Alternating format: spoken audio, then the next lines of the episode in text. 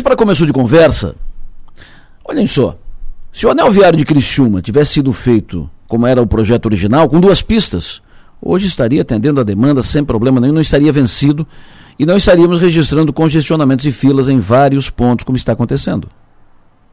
Se o anel viário de Criciúma tivesse sido feito de uma vez só, obra completa, e não por trechos, estaria concluído faz anos. Mas o primeiro trecho começou na década de 90. E aí, para fazer cada trecho, era uma novela.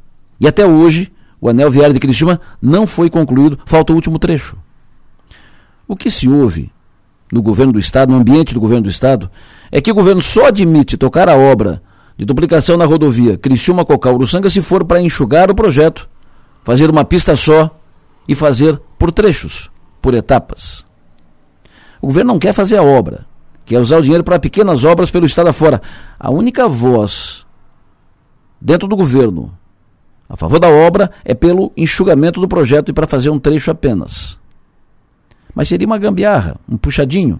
Em pouco tempo, aquele trecho, em pista única, não daria conta da demanda. Iria demorar uma eternidade para ser concluída toda a obra. Por isso, não é um bom negócio para a região. É preciso que o projeto seja executado como concebido. Só assim vai cumprir o papel de resolver o problema de mobilidade na região. Vai dar segurança para as pessoas e para o setor produtivo. A região não pode se contentar com meia sola de novo. Tem que se posicionar sobre isso. A duplicação Criciúma-Cocal-Uruçanga, com um anel de contorno em Cocal, foi um projeto discutido, compromisso assumido pelo governo do estado com a região, ordem de serviço entregue, empresa contratada, e não pode ter cavalo de pau agora, no meio da pista, não pode ter retrocesso. É preciso seguir o processo, ir adiante. Não foi compromisso assumido por pessoa física, por indivíduo. Foi compromisso assumido pelo governo e governo tem que cumprir os seus compromissos, assim como o cidadão, trabalhador, empresário cumpre com as suas obrigações, paga os seus tributos. Quem disputa a eleição e vence tem que cumprir os compromissos do governo, passivo e ativo, pagar dívidas e honrar contratos.